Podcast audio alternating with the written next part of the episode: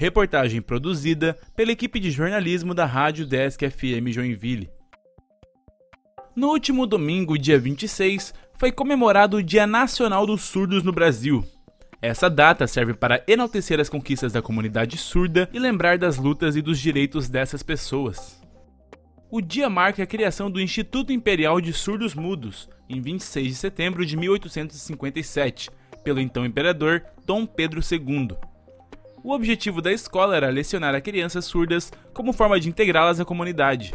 As aulas eram lecionadas com a linguagem francesa de sinais pelo professor gaulês Edward Rouet, que também era surdo. Inclusive, a linguagem brasileira de sinais tem grande influência da língua francesa por esse motivo. O local funciona até hoje, mas agora carrega o nome de Instituto Nacional da Educação dos Surdos, ou INES, e é dedicado a lecionar o ensino bilíngue para pessoas surdas no Brasil.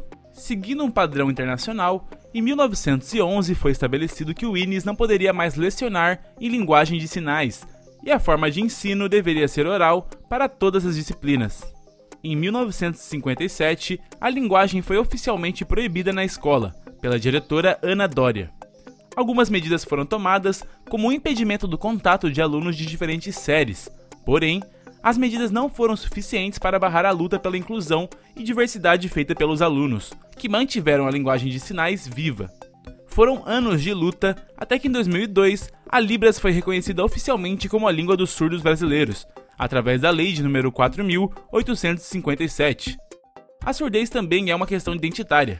Pessoas surdas têm características únicas que geram identificação entre elas e formam uma comunidade. Para que essas pessoas tenham inclusão garantida em locais não acessíveis para surdos, elas recorrem a um grande aliado, o intérprete de Libras.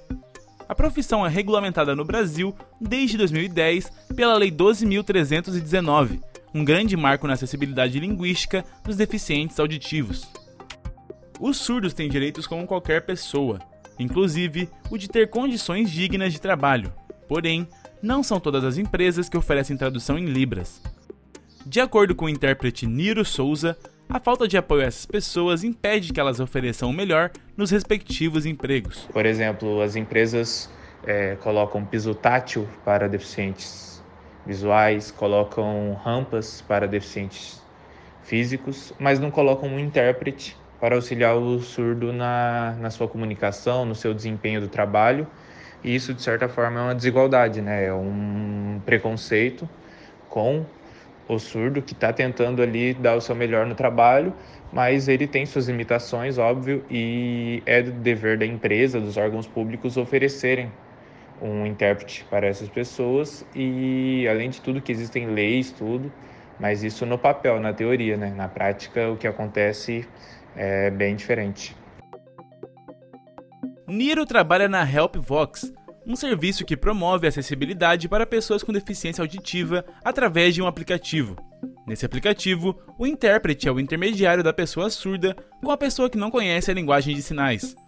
Nesse caso, a tecnologia é uma grande aliada da inclusão.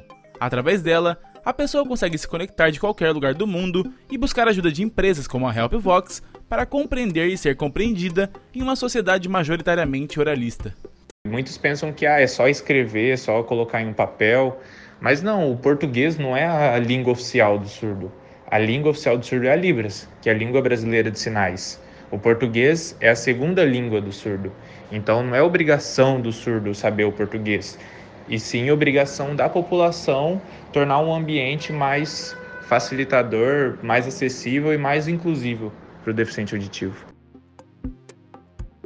A iniciativa de buscar a inclusão a todos é um dever de todo cidadão e também do Estado. Pensando nisso, a Prefeitura de Joinville está com inscrições abertas até o dia 3 de outubro para um curso gratuito de formação inicial e continuada em Libras, na Casa Brasil Sul, no bairro João Costa. Para participar, basta acessar o site da Prefeitura de Joinville e procurar pelo edital do curso Pronatec de Libras. O resultado será divulgado no dia 6 de outubro, as aulas têm início no dia 10 do mesmo mês, com a conclusão marcada para o dia 23 de dezembro. Reportagem, locução, edição e finalização de Pedro Zin para a Rádio Desk FM Joinville.